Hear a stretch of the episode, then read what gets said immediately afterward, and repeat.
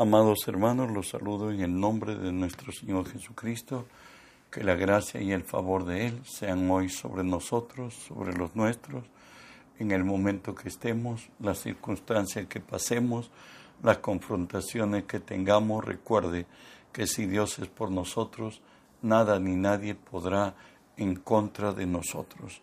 Hoy estudiamos la palabra del Señor en el Salmo 15 que nos dice así, Jehová, ¿quién habitará en tu tabernáculo? ¿Quién morará en tu monte santo? Oramos, Padre, bendigo tu nombre.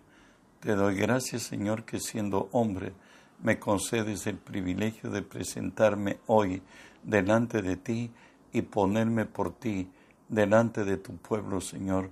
Por ello te cedo mi voluntad, mis pensamientos, las palabras de mi boca, mis actitudes y acciones las someto y las sujeto a ti, Señor, y tú que vives en mí, haz tu obra a través de mí. Por tu nombre, Jesús, tomo autoridad sobre toda fuerza del reino del mal que se haya filtrado en este lugar o al lugar a donde esta señal alcance, Señor. En el nombre de Jesús los ordeno que se aparten de nosotros, que huyan de nosotros en el nombre de Jesús. Y en el nombre de Jesús, Dios Espíritu Santo, permíteme decirte, bienvenido Espíritu Santo, hoy unge mis labios con tu poder. Pon tus palabras en mi boca, unge los oídos de mis hermanos, que tu palabra se quede en nosotros. Háblanos, buen Dios, en el nombre de Jesús. Amén y amén. Nos decía la Escritura en el Salmo 15.1, ¿quién habitará en tu tabernáculo? ¿Quién morará en tu santo monte? Lo primero que hoy trataremos, el que anda en integridad. Por cierto, nos habla de aquel que sostiene una sólida comunión con Dios, como lo dice Jeremías 9:24 mas se alabe en esto en que se hubiere de alabar, en entenderme y conocerme, que yo soy Jehová, que hago misericordia, juicio y justicia en la tierra, porque estas cosas quiero, dice Jehová. Dos cosas quiere Jehová nuestro Dios de nosotros, que lo entendamos y le conozcamos. Hoy hablaremos de entender a Dios dijimos que andar en integridad es andar en una sólida comunión con Dios. Para ello nos decía Jeremías que tenemos que entenderle. ¿Qué debo entender yo como cristiano? Primero, que Jehová es la fortaleza de mi vida. Recuerda que la fortaleza del hombre o las fortalezas de una fábrica es todo aquello que cuenta a favor de él o a favor nuestro. Y de ahí que nos dice el Señor en nuestra en su palabra, Salmo 27.1, Jehová es mi luz y mi salvación. ¿De quién temeré? Jehová es la fortaleza de mi vida. ¿De quién he de atemorizarme? Dijimos lo que cuenta a favor para muchos las tarjetas de crédito, para muchos su profesión, eh, su juventud, su apellido. ¿Para cuántos tienen formas de creer que eso es su fortaleza? Y nos dice el Salmo 20, estos confían en carros, aquellos en caballos, mas nosotros, en el nombre de Jehová nuestro Dios, tendremos memoria. Ellos flaquean y caen, mas nosotros nos levantamos y estamos en pie. David, de propia experiencia, escribe esto que leo en el Salmo 18. ¿Por qué? ¿Quién es Dios y no lo, solo Jehová? ¿Y qué roca hay fuera de nuestro Dios? O sea, ¿dónde yo estoy firme? Fuera de Él no hay otro.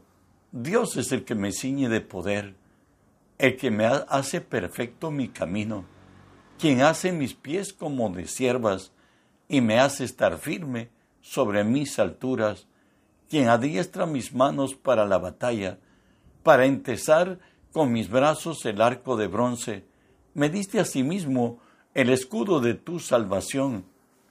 Tu, tu diestra me ha sostenido y tu benignidad me ha engrandecido. ensanchaste mis pasos debajo de mí y mis pies no han rebalado. Aún en los asaltos que trae la vida, nos vemos inmersos en el mal, como le pasó a David en el Salmo 3, que él, lo dice así, oh Jehová, ¿cuántos se han multiplicado mis adversarios?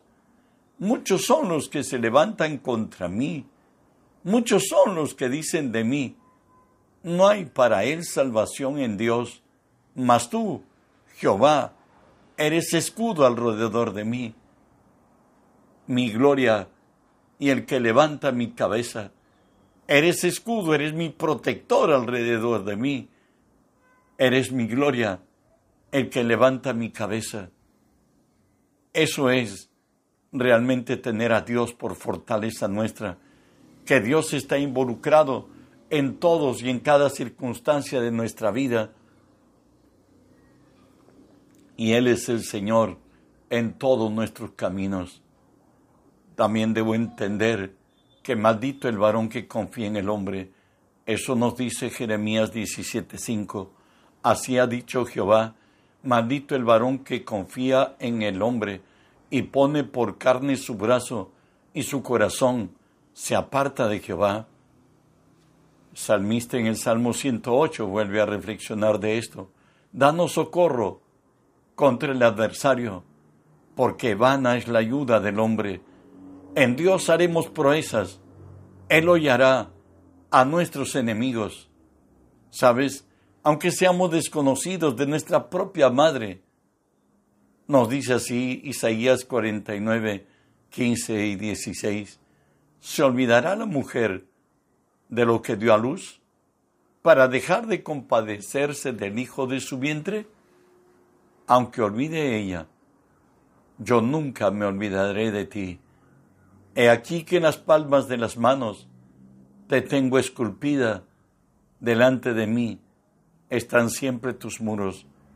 La mujer hebrea, cuando las necesidades extremas llegaban a la vida y tenía que ceder a su hijo a otra persona como hijo y una nueva madre, un nuevo padre.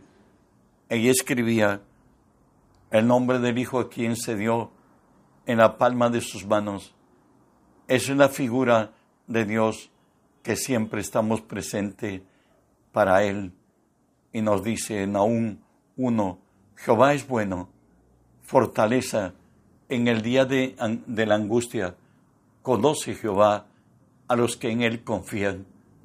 Y de ahí que el salmista en Salmo 46 nos dice, Bienaventurado aquel cuyo ayudador es el Dios de Jacob, cuya esperanza está en Jehová su Dios, el cual hizo los cielos, la tierra y el mar, y todo lo que en ellos hay, que guarda verdad para siempre, que hace justicia a los agraviados, que da pan a los hambrientos. Jehová libera a los cautivos. Jehová abre ojos, los ojos de los ciegos. Jehová levanta a los caídos. Jehová ama a los justos. David, experimentado en confrontaciones, diría yo, él escogió una, una forma de espera sabia, diría así. Y él lo dice en el Salmo 27, hubiera yo desmayado si no creyere que veré la bondad de Jehová en la tierra de los vivientes. Para sí mismo se decía, aguarda Jehová, esfuérzate y aliéntese tu corazón si espera en Jehová.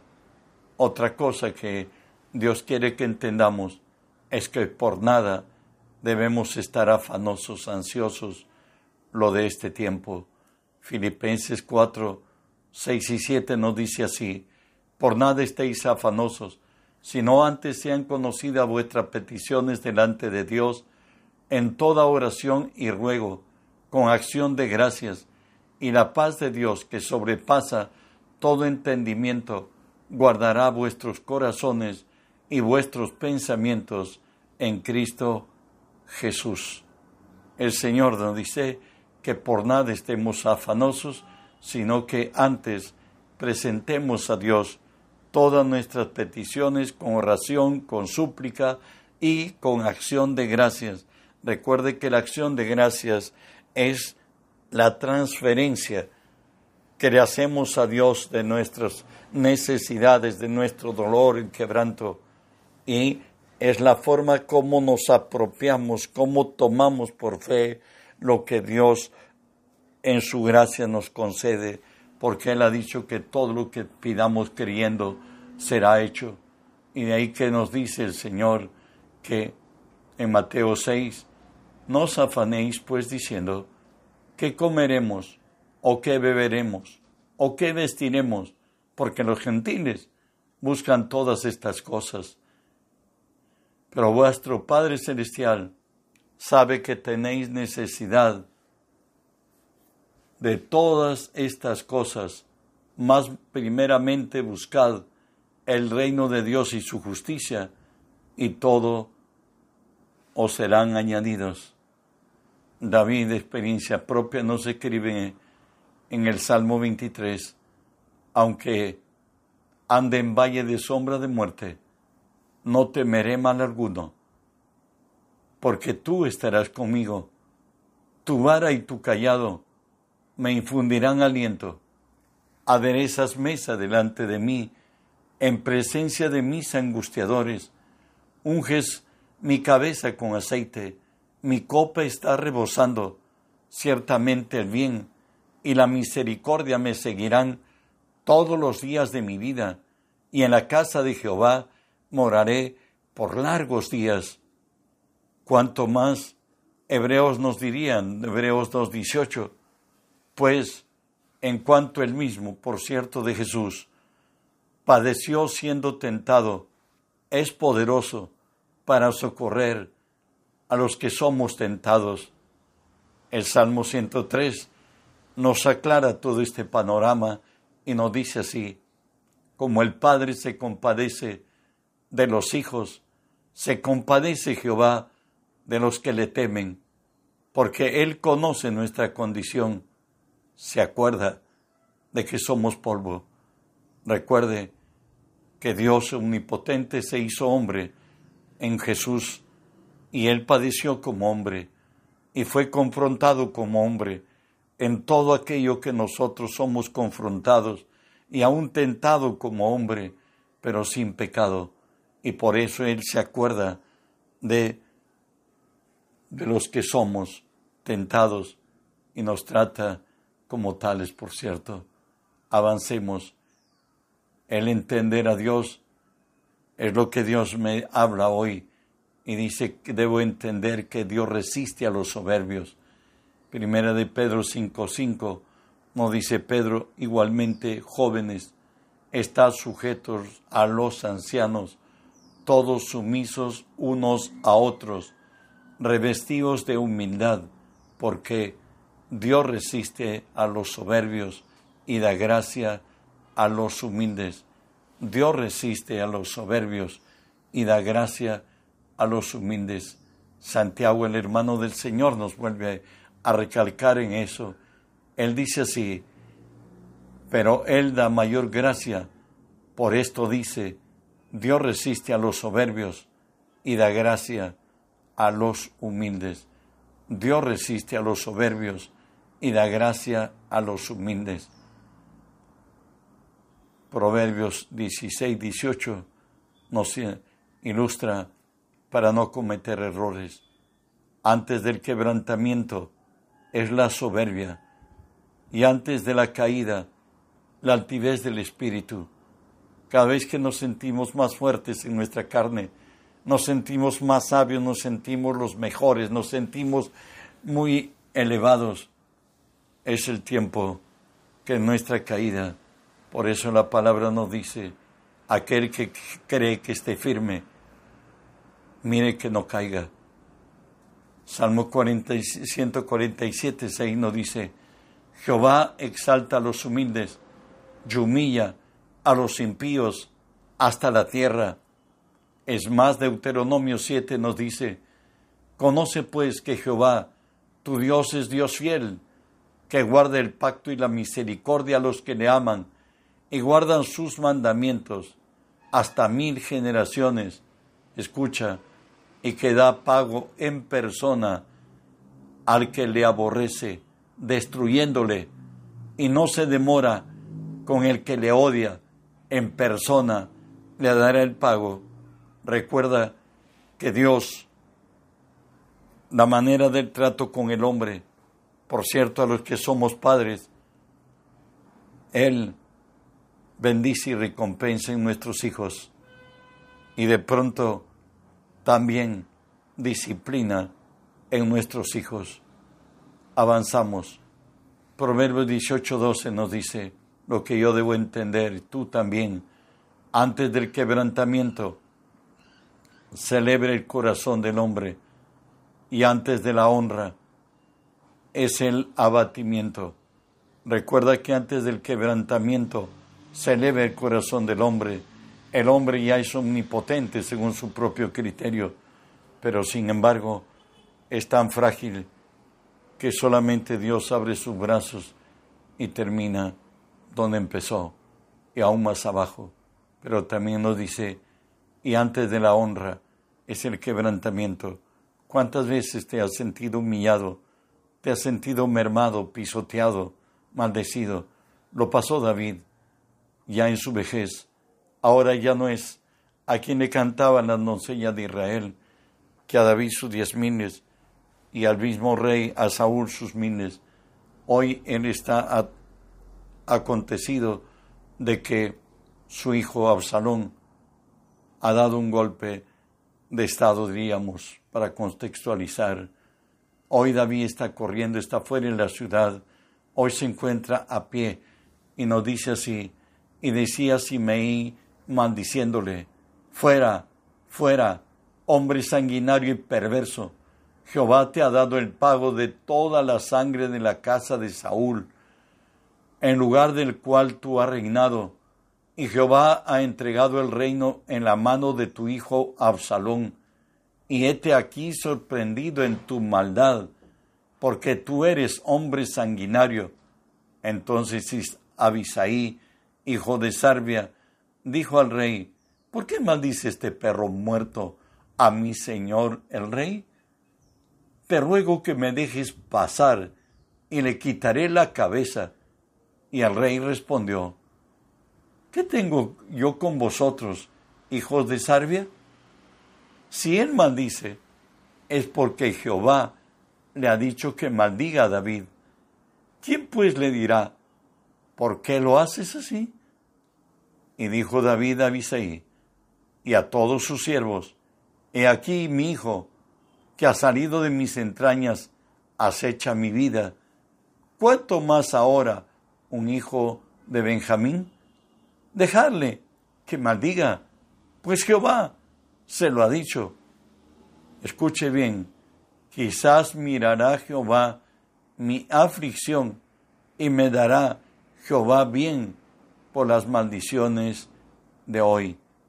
Recuerda que si estás humillado, serás exaltado. Y por cierto también, si estamos exaltados, seremos humillados. Dios resiste al soberbio. Él da gracia al humilde. Y de ahí que nos dice el Señor, humillaos bajo la mano poderosa de Dios, para que Él os exalte cuando fuere tiempo. Esto es lo que nos dice Primera de Pedro 5, 6.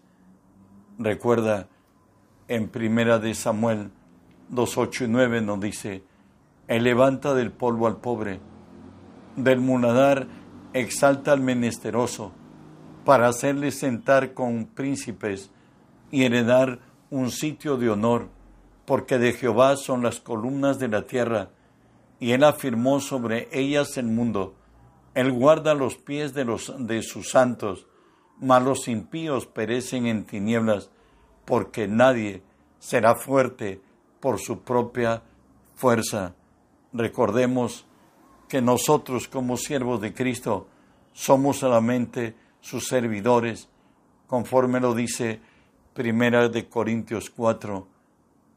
Así pues, téngannos todos los, todos los hombres por servidores de Cristo y administradores de los misterios de Dios. Ahora pues, bien se requiere de los administradores que cada uno se ha hallado fiel y como servidores de Cristo, Cristo, mismo habló la actitud que debemos llevar delante de Él. Lucas 17:10 nos dice, así también vosotros, cuando hayáis hecho todo lo que os ha sido ordenado, decid, siervos inútiles somos, pues lo que debíamos hacer hicimos. Siervos inútiles somos, pues lo que debíamos hacer hicimos. Jesús mismo habló de él. Jesús, siervo, Jesús, Dios hecho hombre, porque no he descendido del cielo, no para hacer mi voluntad, sino la voluntad del que me envió, la del Padre. Recuerda que hemos venido a glorificar a Cristo y a manifestar la gloria de Él en esta tierra. Él dijo, aprended de mí, que soy manso y humilde de corazón, hallaréis descanso para vuestras almas.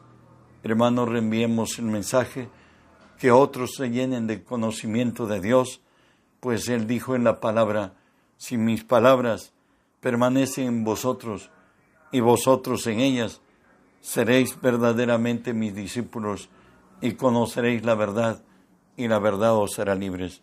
Bendiciones.